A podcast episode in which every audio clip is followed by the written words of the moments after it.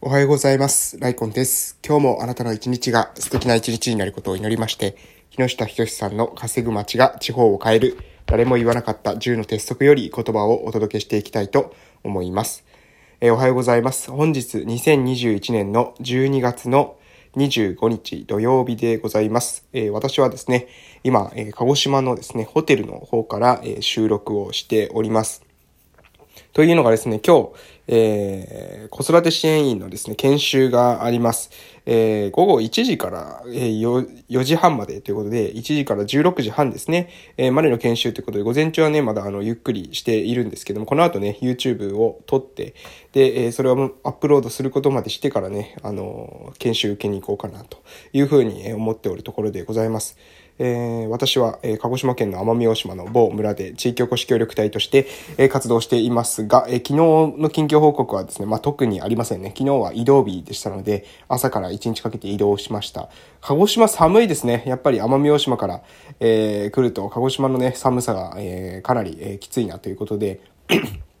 もうほとんどですね、あの、外に出ずに、えー鹿児島散策などせずにですね、一日家にこもって過ごしていたというところです。しかし今ですね、家にこもってても、あの、まあ、iPad とかね、えーパソコンとか持ってきてるんですけど、えーそれでね、あの、プライムビデオを見るとですね、時間って無限に潰せるので、全然ですね、こもってても、えー辛くないんですよね。これ考えると、まあ、結局ですね、奄美大島にいても、どこにいてもですね、あの、そのエンターテインメントとしてはですね、今の時代はこと書くことはないなというふうに思うわけでございます。なので、えーある意味、まあ、私たちの村にとってもチャンスっていうのはあるんですよね。昔はエンターテインメントがなかったから、えーどうしよう、どうしても、えー都会に行きたいっていう風な、えー衝動があったかもしれませんけども、今はね、まあ、プライムビデオとかですね、私はネットフリックスは見たことないですけど、ネットフリックスとかもありますよね。で、そういったものに、で、えーなんだろう、自分の娯楽っていうものを、えー十分に満足させることができるのであれば、できるのであれば、えー他のことに関してはね、他のところに関しては、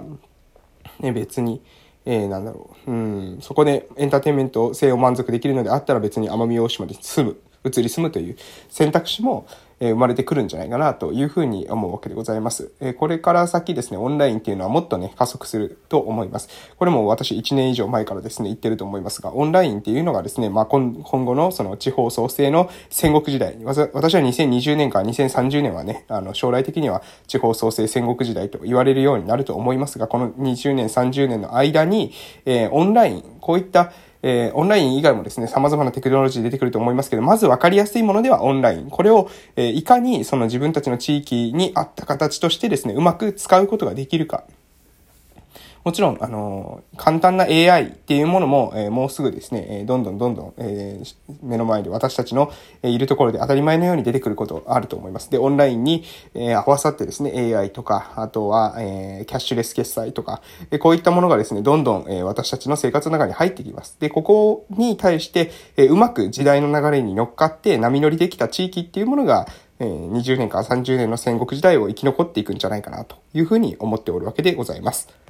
そしてですね、えー地域独自の課題。これもですね、もう今から、これから先はですね、放置していくことは私はできないと思ってます。地域の課題をこれ以上放置するとですね、えー今までは、まあ、景気が良かったりとかですね、まあ、若い人たち、えーどんなに、どんなこと言ってもですね、若い人たちがまだある程度の人数いました。なので、えー地域で、えーまあ、なんだろう、その、人海戦術的にですね、えー人の数で、えーカバーする、えー人の労働時間でカバーするっていうことで、どうにか、地域でも、えやっていけたんですけれども、田舎でもですね、やっていけたんですけれども、これから先はですね、えますます少子高齢化、人口減少進んできます。え地域だ、自分たちの地域だけですね、そこ、それを免れようということは多分できないんですよね。いくら人口増やしたいって言っても、少子高齢化を、えー止めたいって言ってもですね、ある程度の影響を受けます。で、そのある程度の影響を受けた時に、自分たちの地域はどういうふうなことが本質的に必要なのか。私は私の地域に関してはですね、人口が少ない割に土地が広いことだとで、その土地がですね、U 字型でこう、なんですかね、移動の便が悪いことが非常に、私は、えー、問題の、大きな問題の一つであると。だから、まあ、あの、私の村はですね、えー、移動はですね、自衛すべきなんじゃないか。自分たちでできるように、自前主義を、えー、移動にですね、えー、入れてくる必要があるんじゃないか。まあ、移動をですね、自分たちで、えー、担保する必要があるんじゃないかってことを言ってるわけですよ。えー、でも、まあ、これもね、あの、まあ、もう時間が経てばですね、明らかになってくることだと思います。私が言わなくてもね、誰かが言い出すことだと思います。私は、それが、できるだけ早く、うん、あの、本質的な問題解決っていうのは早ければ早いほどですね、えその後に、えー、効果がえ、大きく出てくると思いますので、早めにですね、取り掛かれるように自分自身できることは、え、動いていきたいなと思います。あともう一つはその移動の支援と、えー、子供たちへの投資ですよね。そして子供たちの投資から、子供たちがその大人になった時にですね、しっかりとその投資というものが自分たちの村に、え、エネルギーが流れ込むような仕組み作り、えー、これ難しいでしょうね。えー、この言ってることは簡単なようで、えー、結構難しいと思うんですよ。子供たちにしっかり投資しても、その投資がですね、結局、え、本土の方で、えー、何ですか？まあ、子供たち大きくなって、その後、本土の方で、えー、貢献するっていう人間になると、結局ですね、私たちの村に対してはですね、あの、便益得られにくいわけですよね。なので、どういうふうな方法を使うのか。まあ、一つヒントを言うのであれば、例えば、ふるさと納税とかですね。うん。えー、ふるさと納税、じゃあなぜふるさと納税なのかっていうことを、えー、所得税の控除とか、住民税の控除っていうものが、えー、繋がってくるんですよね。つまりウィンウィンなんですよ。本人にとってもですね、私たちにとっても、えー、お互いにとってベネフィットがある形にしなければいけないと思います。で、えー、じゃあふるさと納税でですね、その返礼品、が、えー、なんかカニが食べたいのにですね、私たちの村に寄付してもカニはもらえないとかっていう話になるわけですよね。じゃあそこをどういうふうに工夫して解決していくのか。えこれは私はですね、あの、作戦はあるんじゃないかな。戦略はあるんじゃないかなと思ってます。まあ、あんまりですね、言い過ぎても、うん、なかなかですね、もう、あの、みんな置いていく話になると思うので、えー細かいことは話しませんけども、でも子供たちにしっかりと投資をしていく。そしてその投資の、えー、投資した後にですね、最終的には私たちの村にリターンが得られるような仕組みづくりもしていく。えー、どちらも大事だと思います。子供たちの、えー、その、子供たちを育てる。そして子供たちが私たちの村に貢献してくれるよう、貢献しやすいような仕組み作りをする。うん、ここをですね、えー、私ができる範囲で、え、活動していきたいなというふうに思います。えー、それではちょっとお時間ですので、え木下仁さんの書籍の方に移らせていただきます。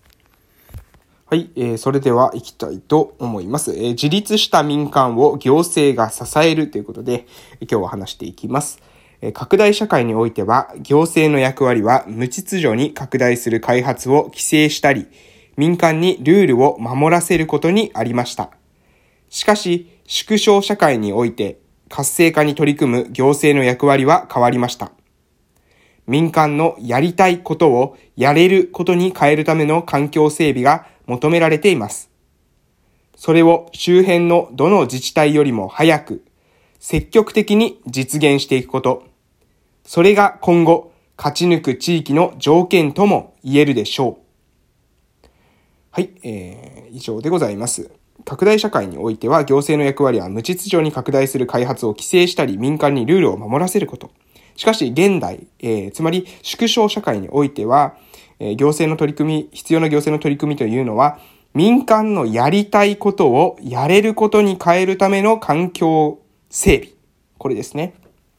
ね、これが求められているというところです。うん、もう本当にですね、え、その納得しかないんですけどもね、え、やはりですね、まあ、地域で様々な活動をしているとですね、もうルールがですね、非常に多いんですよね。ローカルルールが非常に多い。ね、えー、しかもそれですね、大体ですね、その、しっかりと定められてなかったりするんですよ。別にですね、規約とか規定とかですね、えー、定款とかそういったものには書かれてないのにもかかわらずですね、えー、なんとなく誰かが言い出したんでしょうね。そのルールがあるんですよね。で、そのルールによって、え、様々なことがですね、前に進まないとか、まあ、本質的にですね、あの、その、それを継続する意味はあるんですかみたいなこともですね、山ほどあるんですよ。山ほど。要するに、えー、慣習、習わし、えー、なんとなく続いているルール、えー、こういったものがですね、意外とね、地域のその成長を妨げてるんですけれども、でも、それに気づいてないんですよ。なんでかっていうと、慣習だからです。習わしだったから、これってこういうもんだよねってみんながね、思い込んでるんですね。で、この思い込みが厄介なんです。だってうまくいっていないから今の状況なのに、それでも思い込みが捨てられないわけなんですよ。どういうこと、どういう風に説明したらいいんでしょうね。例えば、